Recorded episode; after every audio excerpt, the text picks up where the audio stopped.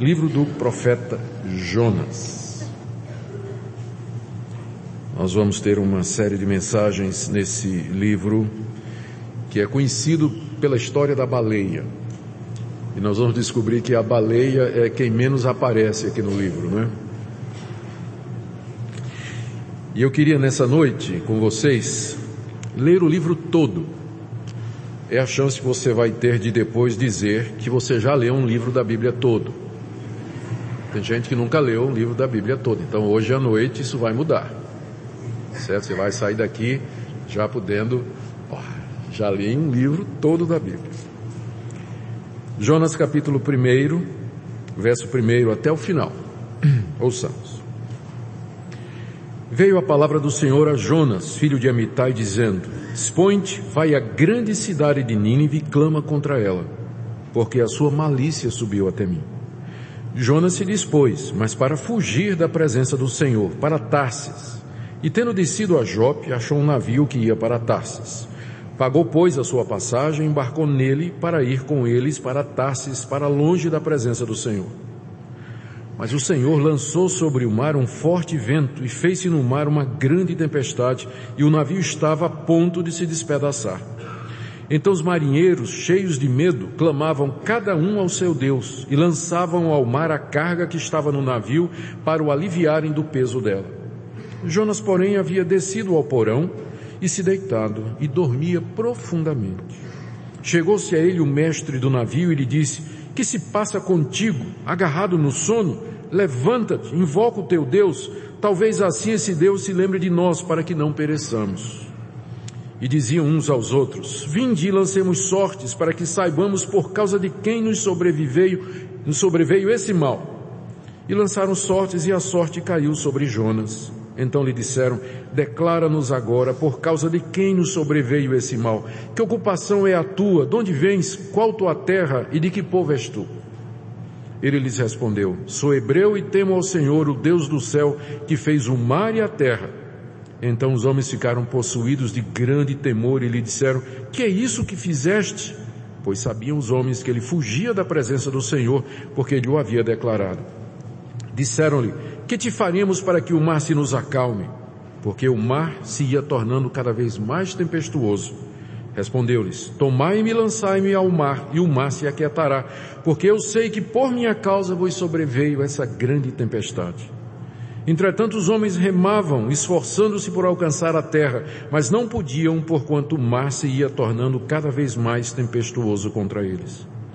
Então clamaram ao Senhor e disseram, Ah, Senhor, rogamos-te que não pereçamos por causa da vida desse homem, e não faças cair sobre nós este sangue, quanto a nós inocente, porque tu, Senhor, fizeste como te aprouve. E levantaram a Jonas e o lançaram ao mar, e cessou o mar da sua fúria. Temeram, pois, esses homens em extremo ao Senhor e ofereceram sacrifícios ao Senhor e fizeram votos. Deparou o Senhor um grande peixe para que tragasse a Jonas. E esteve Jonas três dias e três noites no ventre do peixe. Então Jonas do ventre do peixe orou ao Senhor seu Deus e disse, na minha angústia clamei ao Senhor e ele me respondeu. Do ventre do abismo gritei e tu me ouviste a voz pois me lançaste no profundo no coração dos mares, e a corrente de águas me cercou. Todas as tuas ondas e as tuas vagas passaram por cima de mim. Então eu disse, lançado estou de diante dos teus olhos, tornarei porventura a ver o teu santo templo? As águas me cercaram até a alma, o abismo me rodeou e as algas se enrolaram na minha cabeça. Desci até os fundamentos dos montes, desci até a terra, cujos ferrolhos se correram sobre mim para sempre. Contudo fizeste subir da sepultura minha vida, ó Senhor meu Deus. Quando dentro de mim desfalecia a minha alma, eu me lembrei do Senhor e subiu a ti a minha oração no teu santo templo. Os que se entregam à idolatria vão abandonam aquele que lhes é misericordioso. Mas com a voz do agradecimento eu te oferecerei sacrifício, o que votei pagarei. Ao Senhor pertence a salvação. Falou, pois, o Senhor ao peixe e este vomitou a Jonas na praia, na terra. E veio a palavra do Senhor segunda vez a Jonas, dizendo, dispõe-te, vai à grande cidade de Nínive e proclama contra ela a mensagem que eu te digo. Levantou-se, pois, Jonas e foi a Nínive, segundo a palavra do Senhor. Ora, Nínive era cidade muito importante diante de Deus e de três dias para percorrê-la. Começou Jonas a percorrer a cidade caminho de um dia e pregava e dizia, ainda quarenta dias e Nínive será subvertida. Os ninivitas creram em Deus e proclamaram jejum e vestiram-se de panos de saco, desde o maior até o menor. E chegou essa notícia ao rei de Nínive. Ele se levantou do seu trono, tirou de si as vestes reais, cobriu-se de pano de saco e assentou-se sobre a cinza.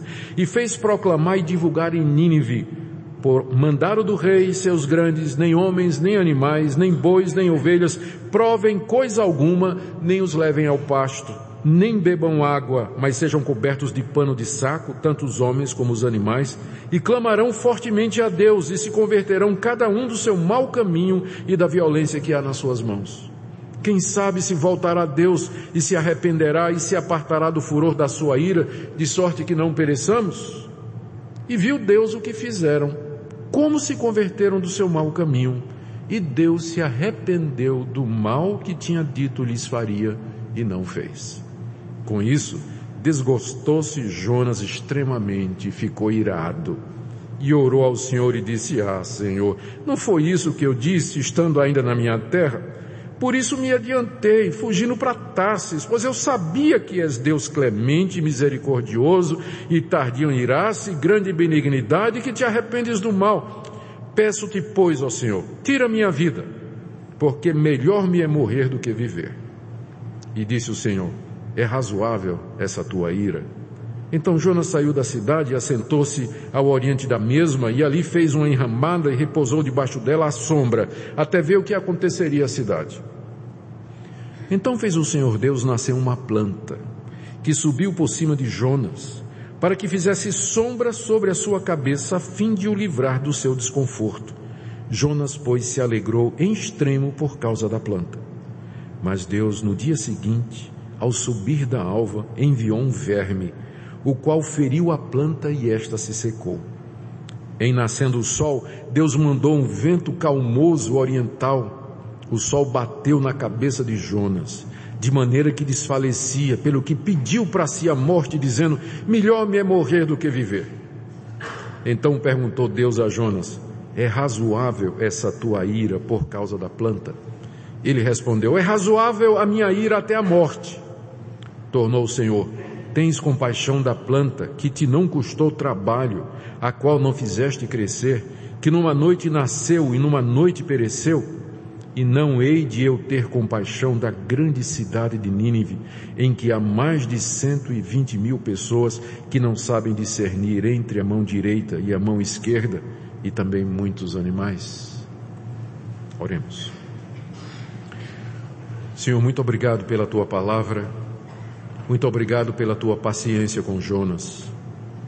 Muito obrigado pela tua paciência conosco. Nós pedimos, Senhor, que a exposição desse livro nos revele mais a respeito da tua soberania, do teu poder, da tua majestade, da tua compaixão para com pessoas, para com pecadores como nós. Pedimos, nosso Pai, que a exposição desse livro seja usada por ti para reconciliar pecadores a ti para levar pessoas ao arrependimento e para que todos nós reconheçamos que não há outro Deus a não ser o Senhor. Fala aos nossos corações, pedimos em nome de Jesus. Amém. Duas razões para falarmos sobre o livro de Jonas eu queria trazer para vocês nessa noite. A primeira é que ele revela muita coisa a respeito de Deus. Na verdade, a estrela do livro não é o profeta Jonas, mas é Deus. Deus é quem transparece em, cada, em praticamente em cada versículo desse livro, agindo, interagindo, sendo paciente, perguntando, respondendo, observando. Eu sei que nós estamos acostumados desde o departamento infantil a estudarmos o livro de Jonas e o foco é o profeta Fujão, profeta desobediente que foi embora para longe do que Deus tinha mandado e Deus mandou e Deus foi atrás dele e o colocou na barriga de um peixe. E Jonas é a grande estrela do livro, pelo menos é assim que a gente geralmente é, é, ouve, é assim que a gente aprendeu, talvez. Mas a verdade é que esse livro é sobre Deus e sobre uh, o seu domínio sobre todas as coisas e sua misericórdia para com as pessoas. E eu creio que essa é uma mensagem que nós precisamos escutar no dia de hoje, a respeito deste amor e dessa compaixão que Deus tem, inclusive com aquelas pessoas que nós não gostamos e que a gente fica com raiva quando se converte. Deus gosta inclusive deles. Então, eu creio que essa mensagem é importante para que nós, em dias difíceis que nós estamos vivendo, nós nos lembremos quem é Deus, o Deus a quem nós servimos. A segunda razão é que esse livro, ele é citado duas vezes por Jesus. Isso não seria uma coisa que o coloque em vantagem, porque Jesus cita muitos outros livros do Antigo Testamento, mas aqui em particular, Jesus se refere a essa história de Jonas e ao evento de que dele ter passado três dias e três noites no ventre do peixe, como sendo um tipo ou uma figura da sua morte e do seu sepultamento. Lá em Mateus 12, de 38 a 42, Jesus faz três citações do livro de Jonas. Primeiro ele diz, da mesma maneira que Jonas permaneceu três dias e três noites no ventre do peixe, assim também eu ficarei três dias e três noites no ventre da terra. Então, a história pessoal de Jonas, particularmente aquele evento, é um tipo dos sofrimentos de Cristo. Segundo, Jesus disse, da mesma, os ninivitas se arrependeram com a pregação de Jonas e no dia do juízo, eles condenarão aqueles que viram os meus sinais e os meus prodígios. Jesus estava falando para as cidades da sua época, onde ele fez muitos milagres e o pessoal não se arrependeu e não creu. Jesus disse, olha, no dia do juízo, os ninivitas vão se levantar contra vocês, porque vocês viram todos esses milagres e vocês não se converteram, mas eles se arrependeram com a pregação de Jonas. E a terceira coisa que Jesus disse, e aqui está quem é maior do que Jonas. Então, três coisas do livro de Jonas, a figura de Jonas, o tempo que ele passou no peixe e o resultado da sua pregação, que foi o arrependimento dos ninivitas, essas três coisas são citadas por Jesus e Jesus inclusive usa esses eventos para dizer quem ele é, que ele é maior do que Jonas, que ele é aquele que vai morrer pelos nossos pecados, que vai ser sepultado e que no dia do juízo, então, ele espera que essa mensagem tenha sido ouvida e que as pessoas se arrependam. É por esse motivo que eu entendo que estudar esse livro é tão importante para nós. Mas o que é esse livro? Nós acabamos de ler, não é? Tá, ele está no meio dos profetas, mas só que Isaías não é bem assim, não é? Isaías é o tempo todo assim diz o Senhor, assim diz o Senhor, Ezequiel, assim diz o Senhor, é, Joel e tudo mais. Jonas parece um livro, parece uma história, na verdade. E não, de, de longa data, os se questiona o que é esse livro. Muitos acham que isso aqui é uma parábola. Isso aqui, esses fatos não aconteceram de verdade. Mas eh, foi uma invenção de algum poeta hebreu, judeu, que queria trazer uma lição a respeito de Deus e da nação de Israel. Tipo assim, que Deus ele é Deus das outras nações também e não somente da nação de Israel. Então ele inventou essa história de um profeta fujão que era muito nacionalista, que odiava os outros povos e que Deus acabou levando de qualquer forma e mesmo a contragosto do profeta, Deus alcançou as outras nações. Então isso aqui seria, segundo essas pessoas, uma, uma história, não é? Que teria sido criada com esse propósito. Nada disso aqui teria acontecido. A verdade é que desde cedo Muita gente ridicularizou os cristãos por acreditarem nisso aqui. Eu cito aqui o, o, dois escritores pagãos, um chamado Porfírio e o outro chamado Juliano, que já no século I e II zombavam dos cristãos porque os cristãos acreditavam nessa história de que um peixe engoliu um homem, que subiu uma, uma árvore, que o verme mordeu ali e que secou. Eles zombavam porque os cristãos acreditavam nisso. E outros dizem até que essa história, ela foi inventada a partir de histórias de, de, de outros povos, outras lendas. Há, há por exemplo, é, no, nos escritos de Homero, que é aquele famoso é, poeta grego que viveu muitos anos antes de Cristo, o autor da Ilíada e da Odisseia, ele conta uma história que o famoso Hércules, ele passou três dias no ventre de um monstro marinho para salvar sua amada Elcione. E também tem uma história de outro herói chamado Perseu, que liberta Andrômeda de um monstro marinho. Então foi isso que aconteceu. Um escritor, um poeta hebreu pegou essas histórias e fez uma versão hebraica. E Jonas aparece aí como sendo esse cidadão. E há alguns estudiosos que se dizem cristãos que defendem que realmente é um, não é, não é verdade isso aqui. Isso é uma parábola como aquelas histórias que Jesus contava, tipo o filho pródigo Jesus inventou uma história para ter uma lição. Então isso aqui seria uma parábola no Antigo Testamento, né? Porque os milagres aqui não são razoáveis, né? Peixes não engolem homens, cidades inteiras se converter com a pregação de um cidadão, um dia só que ele pregou, a cidade inteira se converteu. Absurdo isso aí, não é? Ah, além do mais, o capítulo 2, você percebe, está é, na forma diferente, é quase que uma poesia, né? capítulo 1, um, capítulo 3 e 4 parece uma narrativa, mas o 2 já mais tipo poesia. Então, tudo isso tem cara de, é, de que isso aqui não, não aconteceu mesmo. Gente, eu não acredito nisso, tá? Porque eu estou vendo gente fazendo assim, eu estou só descrevendo o que é que essas pessoas dizem, tá? Eu não acredito em nada disso que eu estou dizendo. Estou só dizendo o que é que essas pessoas fazem. que tem gente fazendo assim, né? Não, nós não, nós pensamos diferente. Para nós o livro é histórico. Eu vou, eu, por quê?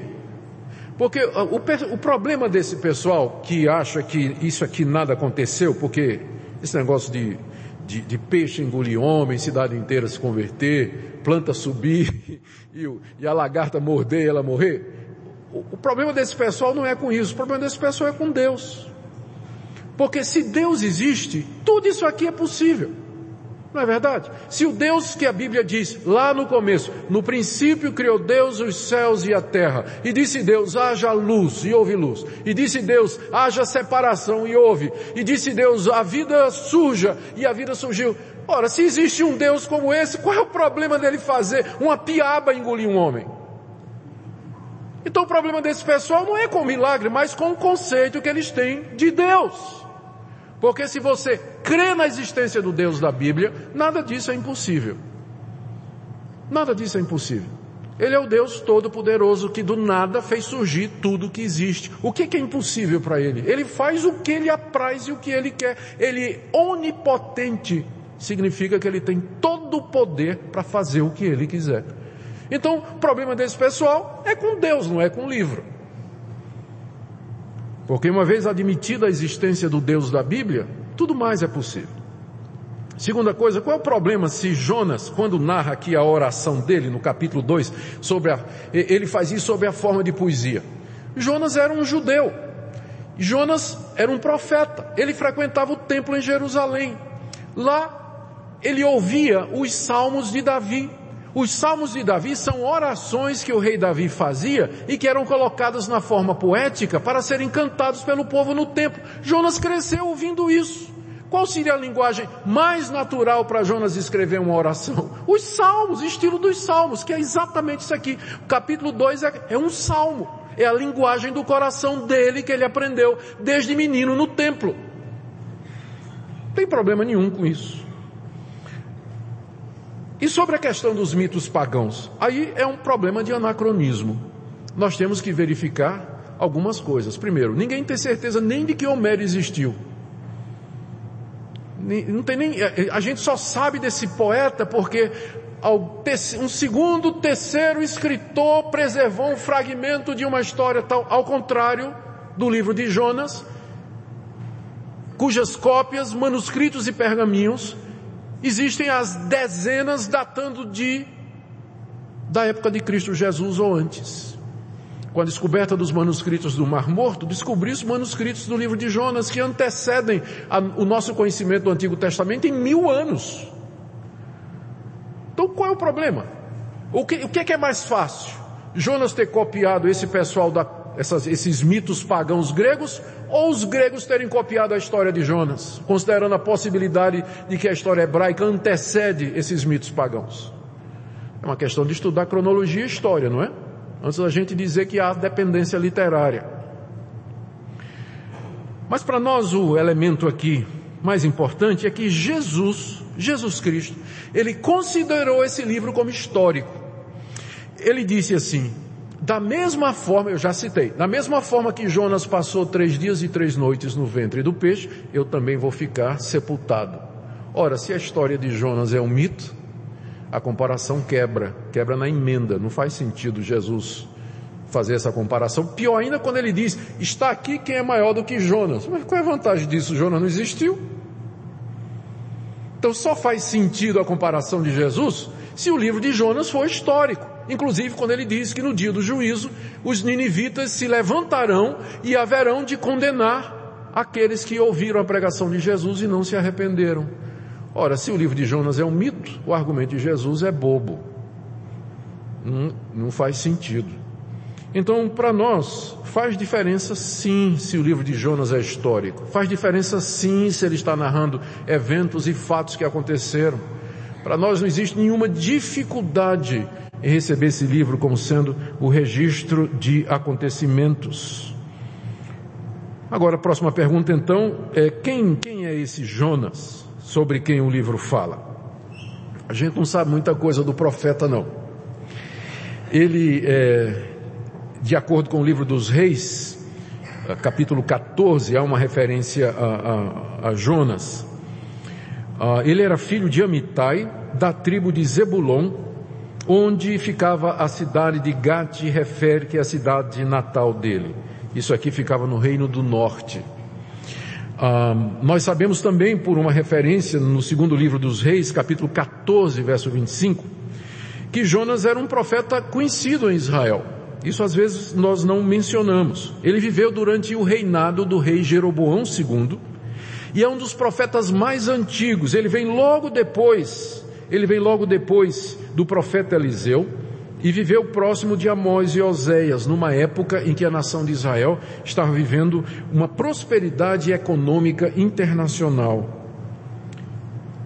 Recentemente Israel havia se libertado da Síria e estava gozando esse período de prosperidade. E Jonas havia profetizado que Deus haveria de libertar a nação de Israel da Síria. Então Jonas era um profeta conhecido. Essa não é a primeira aventura dele. Há registro então de que antes dessa história ele profetizava em Israel e era conhecido inclusive do rei por essa profecia que ele havia feito da libertação da nação de Israel. Jonas é o único profeta do Antigo Testamento que é mandado por Deus para pregar num outro povo. Todos os demais profetas, Isaías, Jeremias, Ezequiel, Osés, Daniel, Malaquias e aí vai, todos eles Deus mandou para pregar a nação de Israel. Jonas é o único a quem disse, Deus disse, vai pregar em uma outra nação. Ele é o único que fez isso. E é curioso que não aparece o nome de Israel nenhuma vez aqui no livro, né? A única referência mais próxima é quando ele diz assim, eu sou hebreu, que significa eu sou judeu, eu sou de Israel. Mas não há menção nenhuma nação de Israel aqui. Jonas era um homem temente a Deus. Vocês perceberam pela leitura, não é? Ele era um homem temente a Deus. Ele reconheceu o pecado dele aos marinheiros. Quando os marinheiros descobriram que a culpa da tempestade era dele, ele admitiu a culpa dele. Ele declarou diante dos marinheiros que ele acreditava no Deus que criou o mar e a terra. Ele orou a Deus no ventre do peixe. E quando Deus lhe dá uma segunda chance, ele obedece e vai pregar. Jonas era crente, ele era temente a Deus, ele tinha fé. Mas Jonas tinha uma luta interna, primeiro com a sua raiva que ele tinha dos ninivitas. Jonas tinha raiva dos ninivitas. E a gente pode entender por quê. Nínive era a capital da Síria. A Síria era o reino internacional que estava se levantando no horizonte. E a Síria era conhecida pela violência militar. Eu, eu quando eu era pequeno, meu pai, jovem, meu, é, menino, meu pai tinha comprado uma coleção chamada Tesouro da Juventude. Eu não vou nem perguntar quem é que já conhecia aqui, porque talvez não tenha, né? Eu vou passar vergonha aqui. Quem é que conhece? Ninguém levanta a mão, então não vou perguntar. Então, Tesouro da Juventude. Era uma coleção que tinha história, arte, geografia, matemática, poesia. Era, era, era uma enciclopédia para uh, juvenis. E eu gostava demais. E tem uma imagem lá no livro de história que ficou na minha cabeça gravado. É de um guerreiro assírio no campo de batalha com o pé no pescoço do inimigo derrotado e ele avançando para arrancar a língua do soldado vencido com a mão. Mas era a violência do exército assírio. Eles eram maus, eles eram cruéis, eles não tinham piedade, eles não tomavam reféns, eles exterminavam a todos com requintes de crueldade. E a Síria já tinha feito incursões em Israel no reino do norte, de onde era Jonas. Então, provavelmente Jonas, como quase todos os judeus, odiavam os, os assírios, especialmente os ninivitas, que eram os moradores da capital. E de repente Deus diz para Jonas, vai lá pregar na Síria, lá em Nínive. Aí Deus, aí Jonas, Deus diz, Jonas diz, Deus, pede qualquer coisa, menos isso. O senhor pode pedir o que o senhor quiser, mas eu pregar na Síria aos ninivitas, senhor. Então Jonas lutava, você vê que é uma luta aqui no livro, entre um homem que teme a Deus, que, que sabe que Deus é real, e o ódio que ele sentia pelos seus inimigos. Ele lutava com aquele senso de justiça do tipo assim, Deus, não é justo que o Senhor perdoe os ninivitas. Não é justo. O Senhor pode perdoar qualquer outra pessoa, qualquer outro povo, mas não os assírios. O Senhor não pode perdoar. Esse povo é mau, esse povo é ruim, esse povo matou muita gente. E se eu for pregar lá, eu já sei o que vai acontecer. O Senhor é tão bom, tão bom, que o Senhor vai perdoar esse pessoal. E logo eu, para fazer isso, para pregar lá, Jonas lutava com aquele senso de justiça do tipo assim, tem que pagar pelos pecados que não é só de Jonas, não é verdade? Que às vezes está no seu coração, não é verdade? Você fica até com raiva quando determinadas pessoas se convertem, não é verdade? Então, assim, o cara fez, aprontou, fez de tudo, traiu a mulher, abandonou o filho, traficando de droga e agora aparece crente, aparece convertido. Não já passou esse sentimento no seu coração? Né? Que não é justo não é justo a pessoa fazer tanta coisa errada e depois se converter. E depois ser perdoado. Deus perdoar esse pessoal não é justo. Jonas lutava com isso. E ele lutava contra o, o seu desejo de vingança. Ele queria, na verdade, que Deus tacasse fogo em Nínive, como fez em Sodoma e Gomorra. Diz o texto aqui, lembra? Que ele saiu da cidade, fez lá um camarote e ficou esperando o fogo cair do céu em cima de Nínive aquele desejo de vingança contra os inimigos, que não é só de Jonas, não é verdade? Que às vezes se instala no seu coração contra aquelas pessoas que você acha que fizeram alguma coisa errada, que não merece um perdão, que não merece um recomeço, alguém que lhe ofendeu, alguém que lhe magoou. E você diz não, não é justo que Deus perdoe, não é justo que essa pessoa se saia bem. Não é justo que essa pessoa seja abençoada. Enquanto eu estou aqui, aquela pessoa que fez todo esse mal para mim, está lá. De repente, Deus abençoou, Deus perdoou, se reconciliou com Deus. Jonas lutava com a sua falta de perdão. Ele não queria perdoar os ninivitas. Ele achava que não era justo. Achava que não era justo. Era crente. Mas ele achava, ele brigava. O livro todo é uma briga de Jonas com esse sentimento. Então por que, que ele escreveu esse livro? É que eu desconfio que depois da última lição ele se arrependeu, embora ele não relate aqui. O livro termina em aberto. Você notou, não é? E eu, os estudiosos perguntam por que, que o livro termina em aberto? Porque Jonas, terminando dessa forma, o livro apresenta Jonas como um vilão. Ele é o vilão da história. Mas uh, eu vi, li comentários que dizem que provavelmente Jonas, depois de que tudo isso aconteceu, ele volta para sua terra, lembrando que Nínive fica a 800 quilômetros da terra de Jonas. E naquele tempo se andava de jegue ou de camelo ou a pé, né? Então 800 quilômetros. Depois ele volta para sua terra e ele escreve a história do que aconteceu com ele e ele deixa de propósito aberto, porque quando o leitor chega no final, aquela pergunta que é feita para Jonas, na verdade é a pergunta que é feita para o leitor. Será que eu não posso ter compaixão dos teus inimigos? Será que eu não posso ter compaixão das pessoas que você não gosta, que você acha que não merece? Então o livro, na verdade, é um apelo, é um desafio ao leitor para que seja, como Jesus disse, compassivo como é o nosso Pai que está nos céus. Para que nós estendamos às outras pessoas a mesma misericórdia que Deus nos estendeu. Jonas foi salvo de morrer afogado, porque Deus mandou um peixe para salvá-lo. Mas ele não queria conceder salvação aos ninivitas. O livro termina em aberto, porque nos pergunta: você vai ser como Deus ou você vai ser como Jonas? Os temas do livro, essa é a razão que nós entendemos pela qual Deus, eh, Jonas, escreveu a sua história. E ao fazer isso, ele registra aqui alguns temas centrais. O, o, tema que transparece aqui, dois temas transparecem aqui no livro. Primeiro é a soberania de Deus sobre toda a criação. Tudo nesse livro obedece a Deus, ó. Ele, Jonas diz assim no verso 9 do capítulo 1, eu sirvo ao Deus que fez o mar e a terra. O vento obedece a Deus, capítulo 1, verso 4. O mar obedece a Deus, capítulo 1, verso 15. O peixe obedece a Deus, capítulo 1, verso 17, 2, 10. A planta obedece a Deus, capítulo 4, de 6 a 8. O verme obedece a Deus, capítulo 4 eh, em diante. Só o crente não obedece a Deus nesse livro.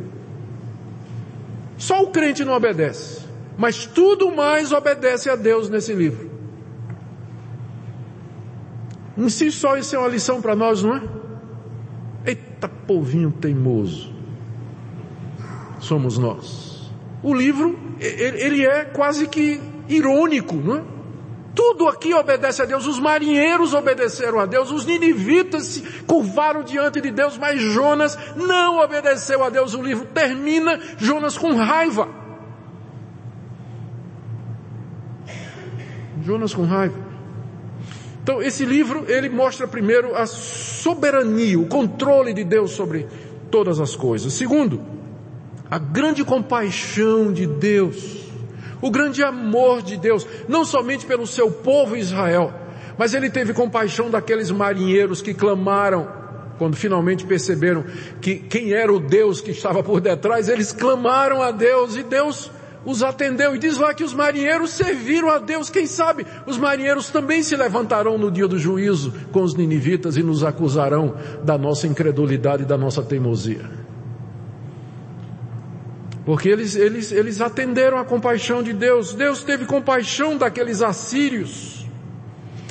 E teve também compaixão do profeta, porque que paciência de Deus. Esse livro é chamado às vezes do Evangelho da Segunda Chance no Antigo Testamento. Moisés não teve uma segunda chance, uma segunda chance.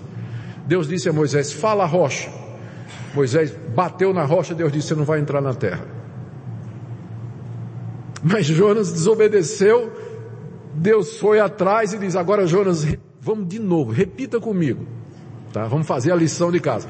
Você vai para Nínive. Nem todo mundo recebe uma segunda chance, como Jonas recebeu.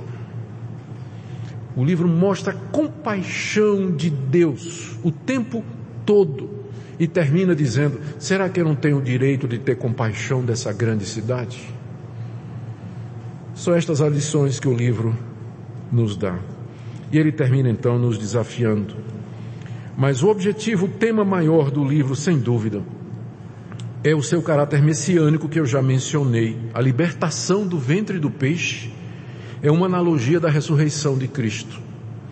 E o arrependimento dos ninivitas é uma prévia da conversão dos gentios e do dia do juízo. E também serve como repreensão ao povo de Deus. Os ninivitas pagãos se arrependeram, mas os judeus permaneceram endurecidos até a vinda do Messias. Eu quero terminar, meus irmãos, fazendo uma aplicação para nós. Esse livro nos desafia e nos pergunta: nós somos como Deus. Temos compaixão das pessoas ao nosso redor. Mostramos misericórdia às pessoas ao nosso redor, mesmo que elas sejam o que são. Somos como Jonas, desobedientes, recalcitrantes. Não estou dizendo, não estou perguntando se nós somos crentes, porque Jonas era. Mas não poucas vezes aqueles que dizem temer a Deus e conhecer a Deus, eles são rancorosos eles lutam com um senso de justiça que na verdade é um orgulho, uma arrogância. Eles esquecem a misericórdia de Deus na vida deles, têm dificuldade em perdoar os outros, têm dificuldade em orar pela misericórdia de Deus para com os outros. A gente quer que Deus abençoe somente aquelas pessoas de quem a gente gosta. Esse não é Deus. O nosso Deus, a sua compaixão vai além dos limites das suas predileções. Ele é Deus não somente dos judeus, mas de toda a terra. Ele é Deus dos assírios também. Mas é claro, os assírios precisam ouvir e se converter e crer nele para serem salvos. E nós? Que compaixão nós temos? Pelas pessoas ao nosso redor. Cremos em Deus e no seu poder. Cremos na ressurreição do nosso Senhor Jesus. Podemos dizer a Deus, Senhor, eu não quero ser como esse profeta, porque eu quero te obedecer da primeira vez.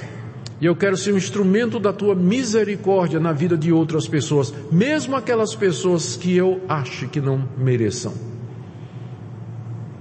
Mas esse julgamento meu, ó Deus, é um julgamento humano e errado. Porque tu és Deus. E da mesma forma que tu tivestes compaixão de mim, o Senhor pode ter de quem o Senhor quiser. Usa-me para levar o teu amor e o teu evangelho a todas as pessoas, mesmo aquelas que eu não gosto. Amém. Ó Deus, nós queremos pedir que a mensagem desse livro toque no nosso coração. Que nós saiamos daqui nessa noite maravilhados com teu amor e nos sentindo abrigados na tua compaixão. Tenha misericórdia de nós, não nos trate segundo a nossa a nossa desobediência.